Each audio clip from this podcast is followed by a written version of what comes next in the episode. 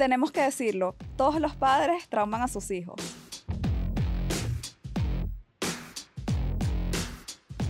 Hola a todos. Bueno, como saben, a nosotras en verdad el tema de eh, el tema emocional, el tema de como esa, más bien estar como abiertos a buscar ayuda psicológica, nos, nos atrae mucho y nos gusta muchísimo. Y el día de hoy quisimos hablar del tema del apego emocional y lo vamos a hacer con una súper invitada que es Ariana Sánchez, ella es psicóloga y promotora del bienestar, que ese- además ese título nos encantó, está muy chévere. ¿Cómo estás Ariana? Feliz de estar aquí conversando con ustedes de el bienestar, que es mi tema favorito.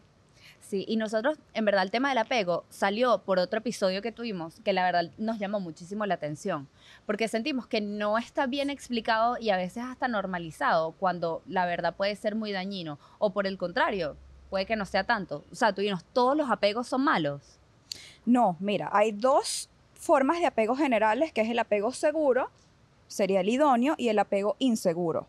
Dentro del apego inseguro hay tres tipos de apego, que son el apego ansioso, el apego evitativo y el apego desorganizado.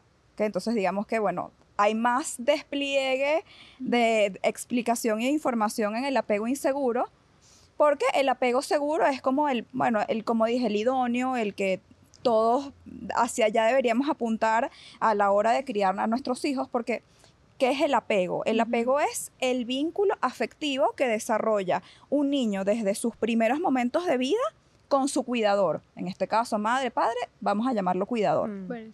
¿Ok? Este, bueno, vamos a decir que se establece más o menos entre los 8 y los 36 meses, pero bueno, durante la infancia, desde que el niño llega al mundo, empieza a relacionar a relacionarse con una persona que son sus padres y de allí entonces va a partir la forma en que más adelante cuando sea adulto o cuando sea un niño más grande se relacione con todo el mundo, ¿ok? Entonces, hablamos de apego seguro, que es el tipo de apego sano, que es cuando los cuidadores estuvieron siempre disponibles para el niño, ¿ok? Si los, si los tuviese que resumir cada tipo de apego con una sola palabra, mm, vamos a decir el incondicional, ¿ok? Aquí los padres fueron incondicionales con el bebé y cada vez que el bebé tenía necesidades, fueron escuchadas y atendidas, ¿ok? Entonces, este es un bebé que sabe que no importa lo que pase, sus padres no van a fallarle. Porque siempre que lo necesitan, va a tener quien lo, quien lo atienda sin generar sobreprotección, Claro. ojo, porque, bueno, tampoco. Pero qué línea Y tan delicada. Una pregunta, es. o sea, obviamente te vamos a interrumpir porque esto Claro. es una sesión de terapia, pero ese apego seguro que tú dices puede, o sea, solamente es como esa relación de mamá con hijo o, bueno, o cuidador, Ajá. o también, o sea, se puede llevar una relación en pareja, o también existe apego seguro o siempre es como que el apego No, en buenísima, pareja está buenísima mal. tu pregunta. Lo que pasa es que, claro, te estás como yendo Adelantando. adelantando. Pero, eh, o sea, la idea es que si partimos de un apego seguro en la infancia, eso va a marcar la pauta para cómo nos vamos a vincular en nuestra adultez. Ok. Entonces, si no hubo apego seguro en la infancia, porque bueno, al final eh, no quiere decir que esos padres o esos cuidadores fueron malos, no necesariamente fueron malos, sino que capaz ese fue el tipo de apego y de crianza que ellos recibieron, porque al final cada padre hace lo que puede con lo que tiene. ¿no? Totalmente. Entonces, este, si tú, tú tuviste un tipo de apego inseguro mientras tú crecías, lo maravilloso es que el apego es una conducta aprendida, ¿ok? Ujú. No es biológico, no es hereditario. Entonces, todo lo que se ha aprendido, uno lo puede desaprender para aprender algo nuevo. Ok. Si tú en tu infancia tuviste un apego, vamos a decir, ansioso, tú en tu adultez, en una relación de pareja, puedes aprender de una de, de tu pareja, por ejemplo, lo que es un apego seguro, ¿ok? Ok. Porque se hace como la reconceptualización de tu sistema de apego.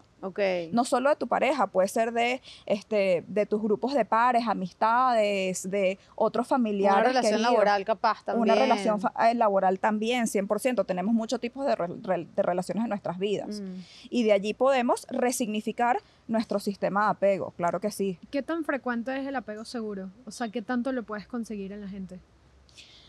Wow, mira, qué pregunta tan profunda porque sería como estadístico, ¿no? Mm, me- aquí me atrevo yo como a hablar y a decir que hoy en día hay muchísima más información en cuanto a la crianza consciente, crianza respetuosa y a tomar en cuenta este tipo de variables que generan un apego seguro. Entonces Claro. vamos a decir, ajá, Pero sería como que los que están siendo padres ahorita lo tienen en cuenta. sí, Pero exactamente. Ah, antes no tanto. ¿no?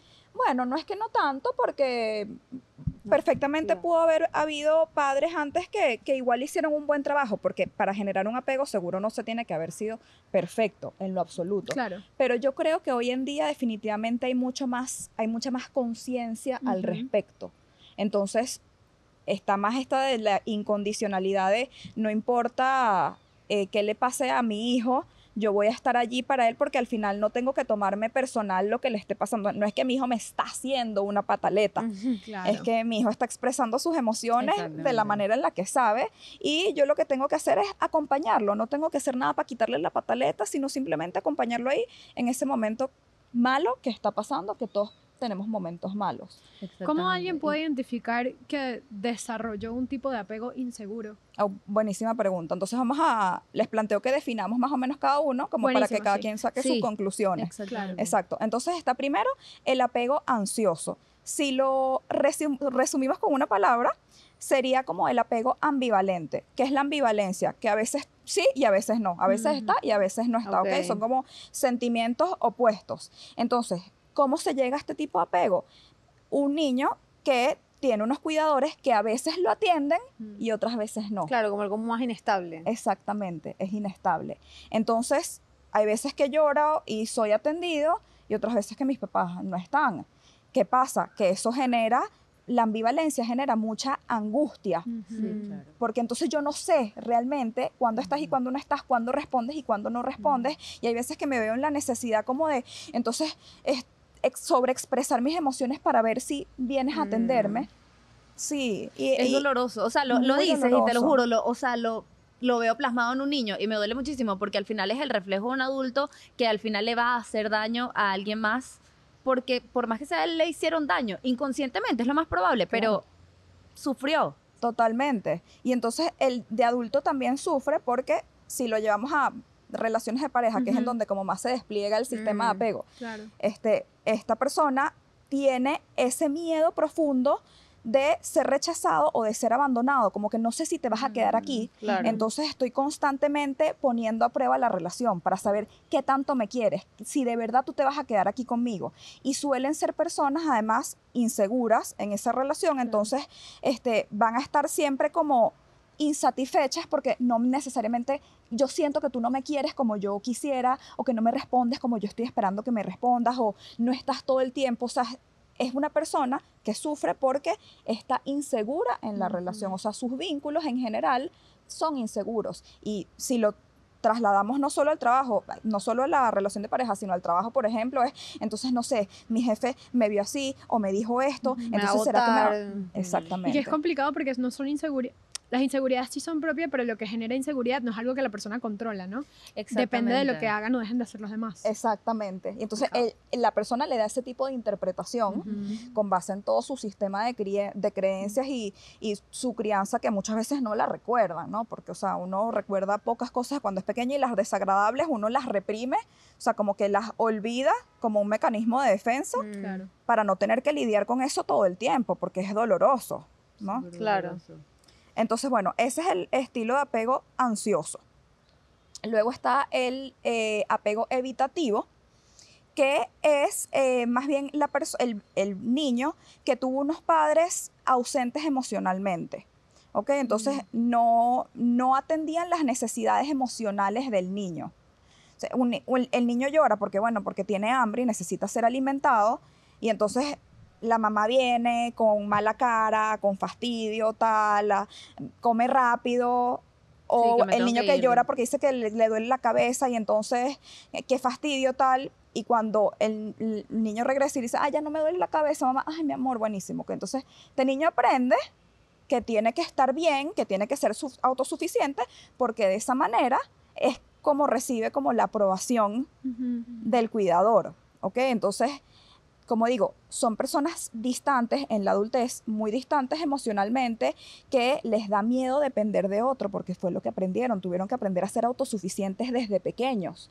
Les da miedo depender de otro, les da miedo entrar en intimidad en las relaciones, y digo intimidad, o sea, cercanía. Ujú. Claro, como Y- para que no le vayan a fallar y como que ya es un mecanismo de defensa, me imagino. No yo. sé si no le vayan a fallar o es que simplemente lo que tú dices, aprendiste que no tienes que depender de los demás y ya. Exactamente. O sea, es como que tú te gestionas solo, no, Claro. no necesito a nadie porque probablemente crees que no va a haber nadie también ahí. Tienes Y que no. ser autosuficiente. Y que además, o sea, eso, sé que si tengo a alguien como cercano, me puede fallar o me va a fallar o simplemente nunca va a estar allí. Y, o sea, en verdad, qué doloroso porque nunca, ter- siento yo, corrígeme si, si no es así, Ari, eh, siento que nunca terminas de comprometerte. Siento que nunca terminas de entrar en la relación y de, realmente comprometerte justamente por eso, porque es como que no, yo puedo conmigo mismo, yo soy feliz conmigo mismo y bueno, o sea, es, es esa clase de personas que lo veo demasiado claro. Tal o sea, cual. hay hasta mi grupo de amigos. Y ¿sabes? entonces, eh, con eso de no comprometerme, porque hay mucho miedo al compromiso, definitivamente la persona va a buscar como excusas. No, no, es que no, no estoy listo para entrar en una relación. O no, es que esta persona de verdad que tiene estas cositas, estos detallitos que no va para el baile, ¿no? Porque no, no quiere involucrarse. Y hablando de, de mecanismos de defensa, Titi, que, yo, que tú estabas diciendo, el mecanismo de defensa que utiliza el, el que tiene apego eva- evasivo, ajá, evitativo o evasivo, es este, la racionalización. O sea, como que lo tratan todo a través de intelectualizar la situación. O sea, no quieren hacer contacto Estamos en emocional. una terapia real, o sea. exacto. Hola. Nura está dos segundos de Bienvenido. y que, hola, apego Bienvenidos a mi cabeza. Aludidas por acá. Sí, Totalmente. sí, sí. No, no, pero me encanta, me encanta. Por favor, sigue. Por eso dije, aquí cada quien que empie- me empiece a sacar sus Claro, propias, claro, claro. conclusiones. Total, Si se total. sintieron identificados, yo también, no están solos, vamos que podemos. Claro, todos a todos, aquí todos, ¿ok? Tenemos Pero a- sí me llama la atención porque por lo menos, a ver, eh, hablando de cuidadores, o sea, yo siento que yo siempre tuve más bien más atención de la que yo quería porque mis papás llegaron a ser sobreprotectores, incluso hasta la adolescencia. Ok. Eh, entonces sí, sí me llama la atención si puede haber otra manera en la que desarrolles este apego evitativo, que no sea necesariamente porque no hubo- pudo haber sido el exceso de atención también. O Que es quizás como no que te necesariamente de los cuidadores. Y... No necesariamente de los cuidadores. Ah, puede venir de otro lado. Sí, Ok, no tiene que sí, ser claro. necesariamente Lo que pasa es que suele venir de los cuidadores Claro. porque como se empieza a desarrollar el apego en los Mm, primeros momentos claro. de vida, Claro. es siempre el primer vínculo afectivo. Y tu Ujú. primer vínculo afectivo va a ser mamá, papá o cuidador. quien en esté este contigo. Exactamente. Y luego eso se empieza a traducir en tus demás relaciones, Mm. pero parte de tu primera relación. ¿Ok? Entonces, bueno, de repente, una persona que fue súper protegida, deseaba más bien como tener un poquito de, de, de independencia, de claro. sentirse autosuficiente y por eso es que quizás te identifiques con algunas Ujú. cositas del apego evitativo porque, a ver, el apego sano o el apego seguro tampoco es que es un apego perfecto, ¿ok? Claro. O sea, estamos hablando de que son personas que suelen tener una buena percepción de sí mismos y de los demás, que suelen ser seguras a la hora de, y, y no tan temerosas a la hora de relacionarse, pero eso no significa, ay, wow, o sea, ya inmediatamente tengo aseguradas todas las relaciones sanas y funcionales. Se me facilitan un poco más, pero Claro. Estamos hablando solo de apego. Hay muchas otras variables en la ecuación de un ser humano y de, una, de un sistema de, de creencias y de emociones que componen a una persona.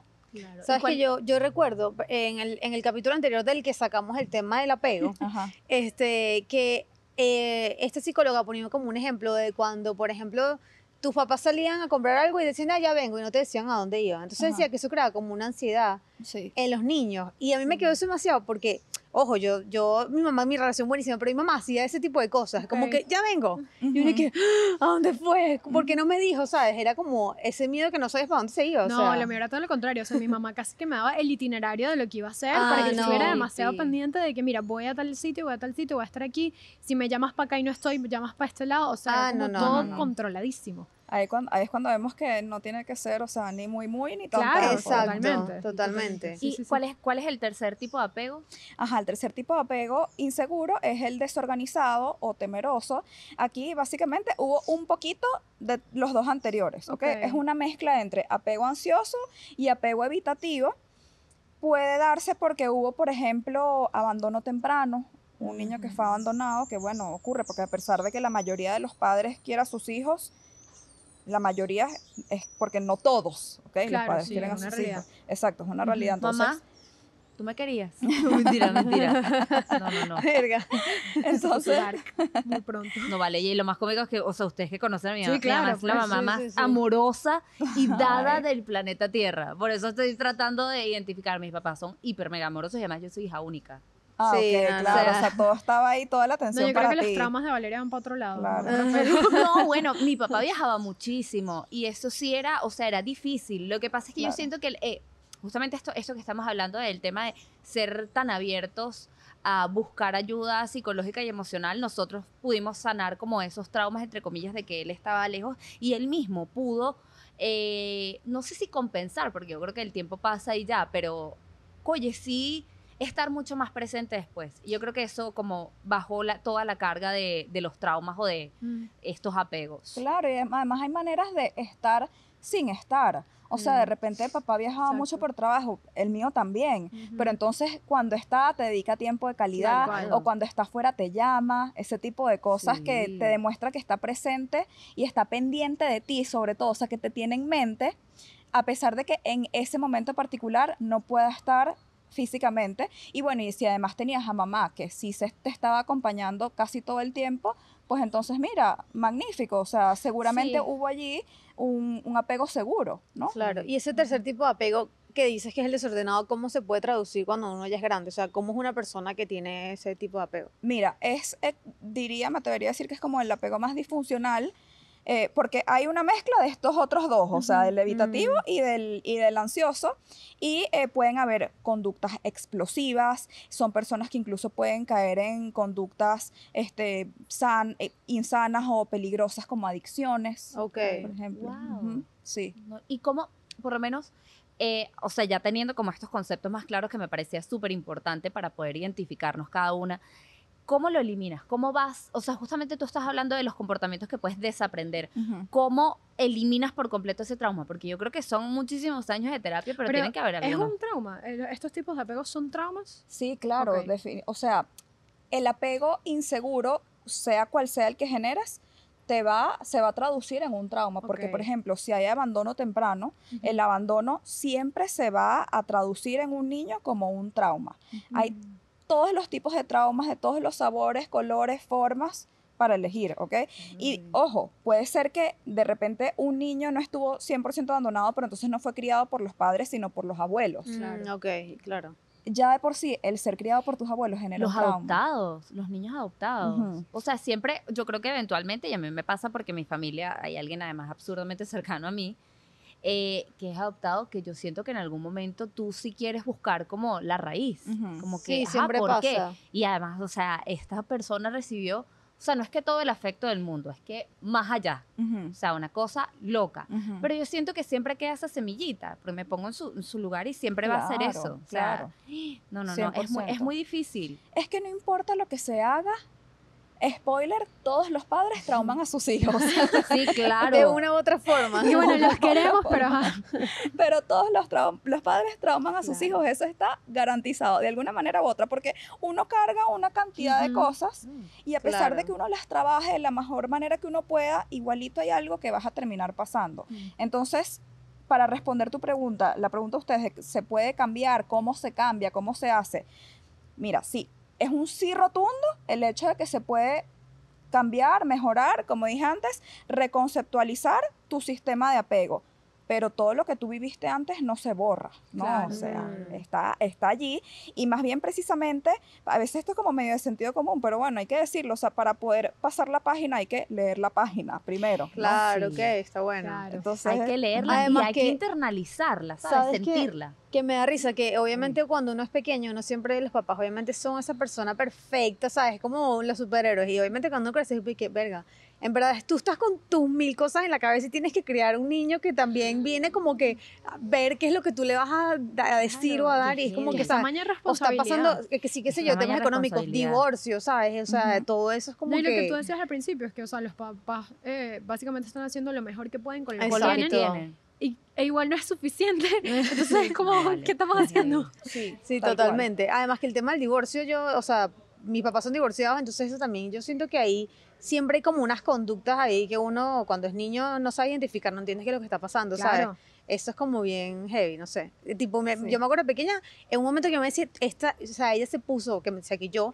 que me puse demasiado rebelde, por ejemplo, en el momento que mis papás se estaban divorciando. Imagino que es una reacción, Claro. ¿sabes? Natural. Natural, obviamente. Un niño no sabe manejar y gestionar sus emociones, entonces las va a expresar como sea que salga. Claro. Y es que tampoco es la responsabilidad de un niño gestionar sus emociones, esa es la responsabilidad de sus padres. Sí. Lo que pasa es que, como están diciendo las tres, oye, un adulto, ya de por sí, manejar las emociones propias es difícil. Claro. Imagínate entonces ahora tener que lidiar con las emociones de otra persona que también depende de mí. Wow, es Mm. solamente de pensarlo. Es Y tú- y heavy, tu a mí me da momento- miedo. Exacto, amiga, tú te vienes pronto. Así, o sea, para mí, a mí me da pánico, terror, y yo quiero ser mamá, o sea, de verdad lo quiero demasiado, es mi gran sueño de vida.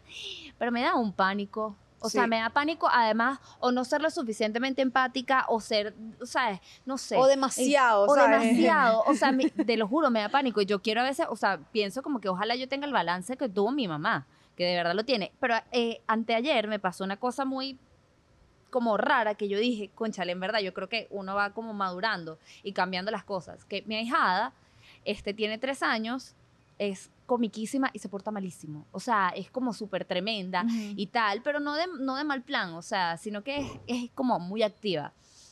Y ella, o sea, pobrecita, se sentó, estaba, ya tenía sueño y tal. Yo odio un niñito gritón, fastidioso, pero tipo mingón, que es como por, por malcriadez. Y se sentó Así te en una esquina. hijos, ¿Ah? karma. Sí, claro. No, no, no, pero escucha la cosa, escucha lo que me pasó. Y yo más bien suelo evitarlos, como que, ay, no, yo no me voy a acercar, aunque sean mis primitos, como que, ay, no me voy a acercar.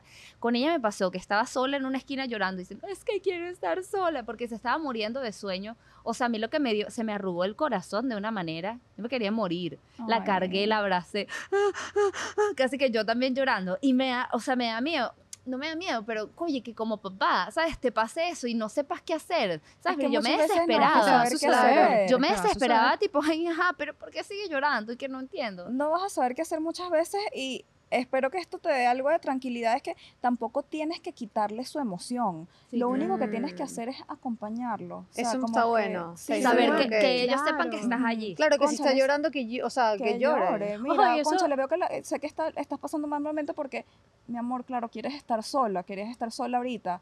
Te entiendo y te acompaño. Ya, con que hagas eso.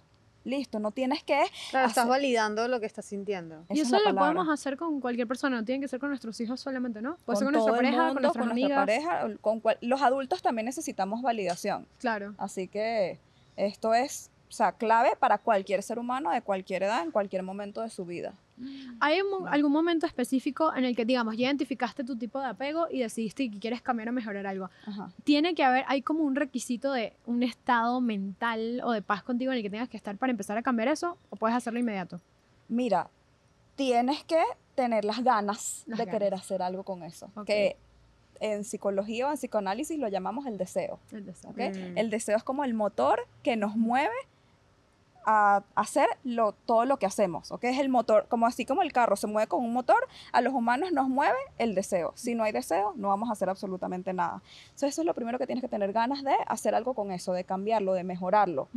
Porque bueno, sí, más que cambiarlo, a, las a nosotros no, o sea, lo- nuestros problemas de verdad, de base, no, no se resuelven, ¿ok?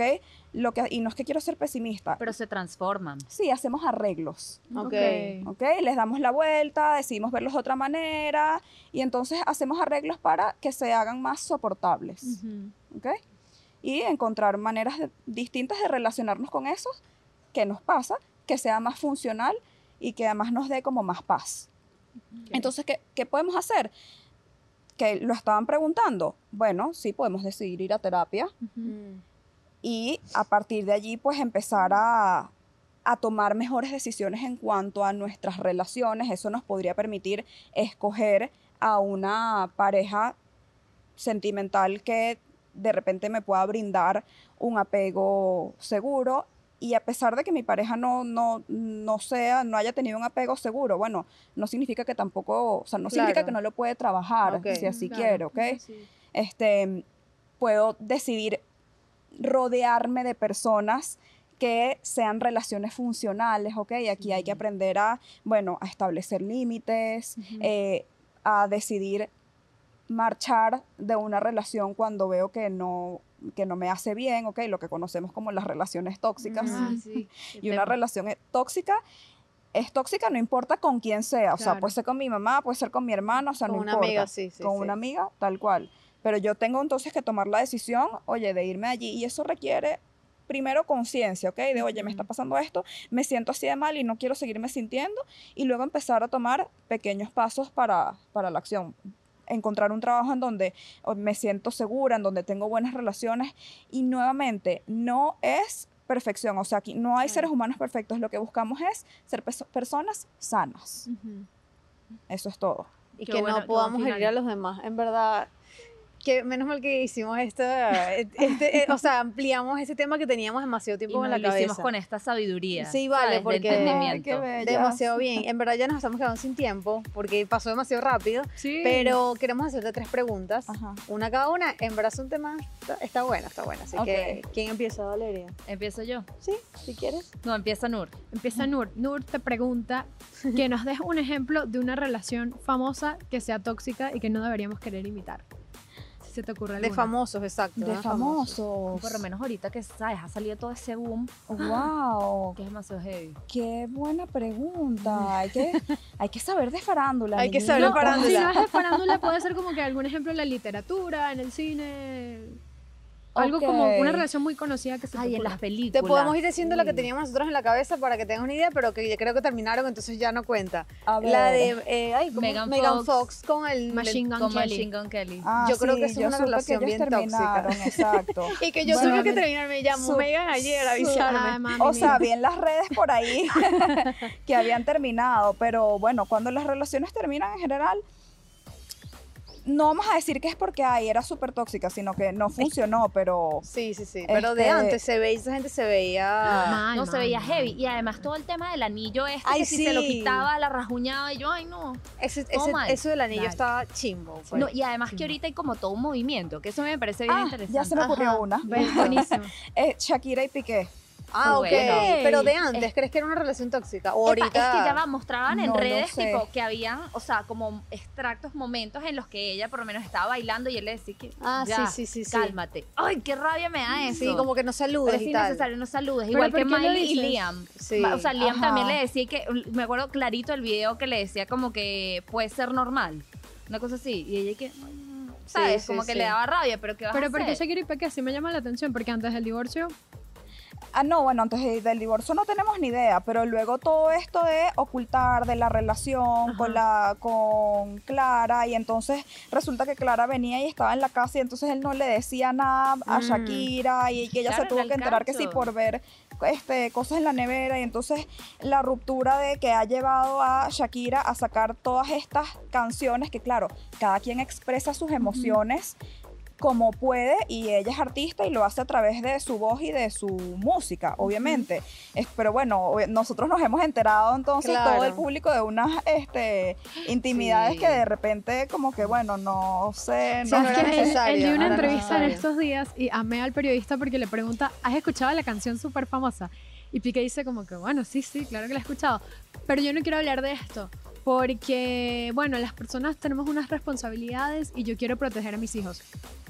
¿Cuándo los estabas protegiendo cuando andabas con la otra mujer? Dios. Ah, ah, ah, mucha Sí, protección. sí, sí. O sea, él pudo haber dicho, no cierto. quiero hablar del tema y ya, perfecto. Bueno, nadie él te quiere quedar como el bueno. Pero no Bueno, pero a es los que la verdad es que también. sí. No, O sea, no, y además, o sea, que esto es lo que a mí más me mm, no es que me duele, o sea, sí, obviamente me parece como doloroso para los niños, es que esos padres están muy peludos que tengan una relación como padres divorciados de ese co-parenting realmente sano. Después Sí, de esto, después sí, de después esto, de esto, después de esto sí. está difícil. Ok. Y, y, ojo, también se le ha dicho lo mismo de ella, como que sacaste esta canción y no pensaste en, en Claro. proteger. Muchas cosas pueden ser dichas. Ojo, yo amo Shakira, de verdad. O sea, de mis No, no, artistas nosotros favoritas, también, pero tranquila. este, bueno, sí, o sea, Sí. esto ha sido, y no es que ha sido una canción, es que ya van cuatro. Sí, ya va demasiado. Ok, Sí. siguiente pregunta. Ajá. Un red flag que todos deberíamos conocer.